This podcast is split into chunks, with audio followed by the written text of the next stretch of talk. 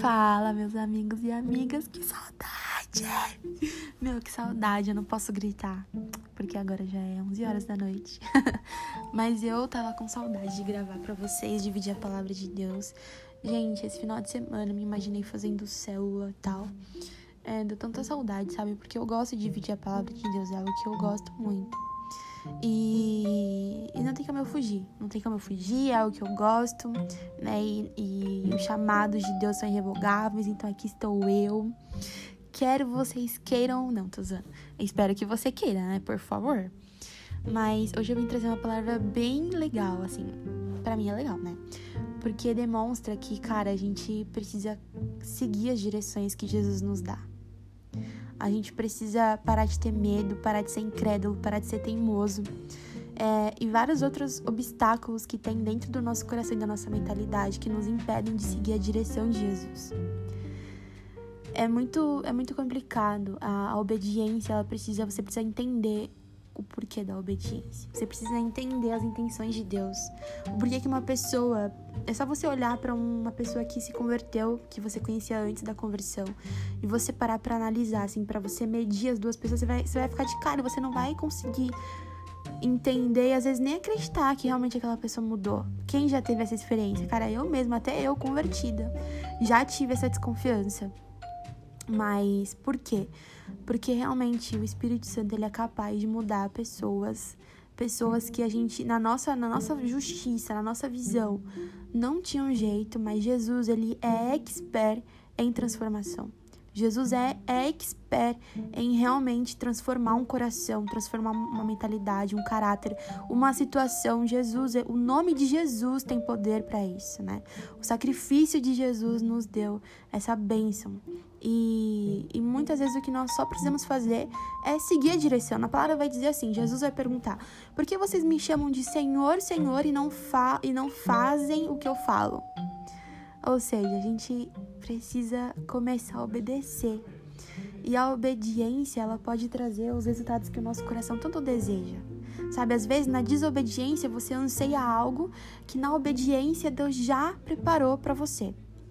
E, e um exemplo disso está lá em Lucas, no capítulo 5, no versículo 4, diz assim: Tendo acabado de falar, disse a Simão: Vá para onde as águas são mais fundas, e a todos: Lancem as redes para a pesca.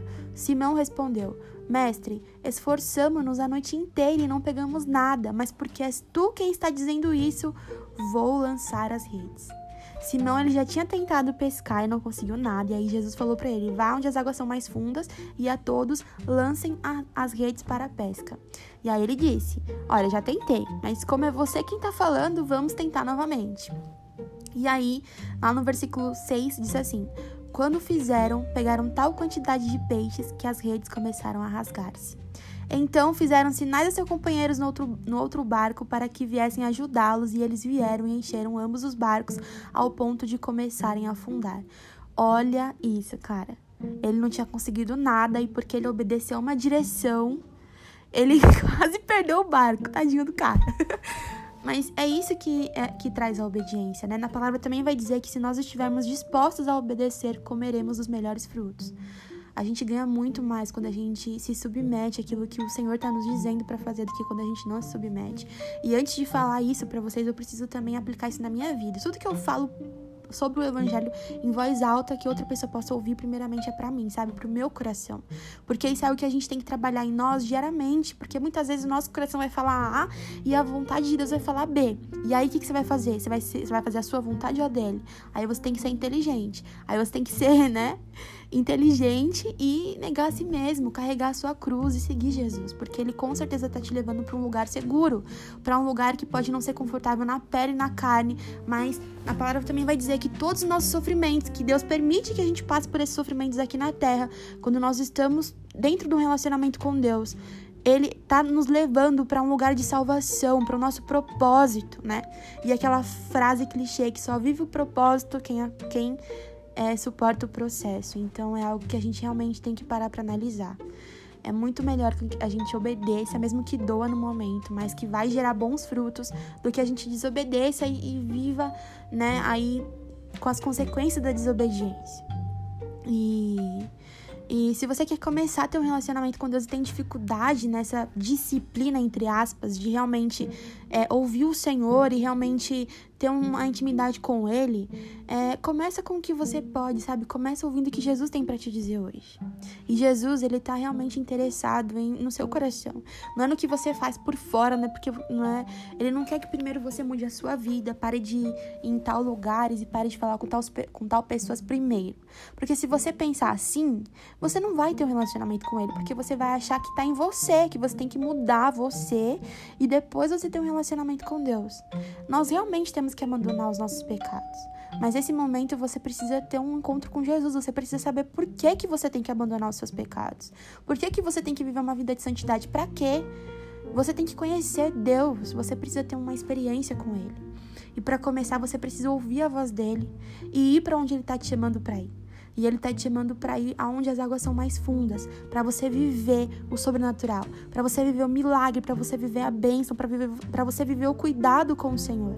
No início da minha conversão, o que eu mais tive foi experiências com o Espírito Santo que me fizeram perceber que ele era muito, muito, muito, muito mais do que eu jamais poderia pensar. E isso foi porque eu fui para onde as águas são mais fundas. E se você sabe um pouquinho da minha, do, do meu, da minha história, né, você sabe que eu nunca, assim, jamais imaginaria que eu realmente fosse me converter um dia. Todo o meu processo de conversão foi difícil, né? Mas quando eu conheci Jesus, quando eu tive uma experiência com Jesus através de um culto e de uma célula, eu fui intensa. Eu, eu realmente mergulhei, eu comecei a ler a Bíblia, comecei a buscar o Senhor e comecei a ter muitas experiências sobrenaturais com o Espírito Santo. E eu, é o que eu desejo para sua vida. Eu sei que vai acontecer. Vá para onde as águas são mais fundas. Vá aonde o Senhor está. Busca. Escuta a voz dele. Esteja, esteja sensível para a voz dele, sabe? E converse com o Senhor. Abre o seu coração. E tenho certeza que quando você lançar as redes, você vai perceber a quantidade de pesca, porque o Senhor ele vai realmente suprir a sua alma, o seu coração aquilo que você precisa nesse momento.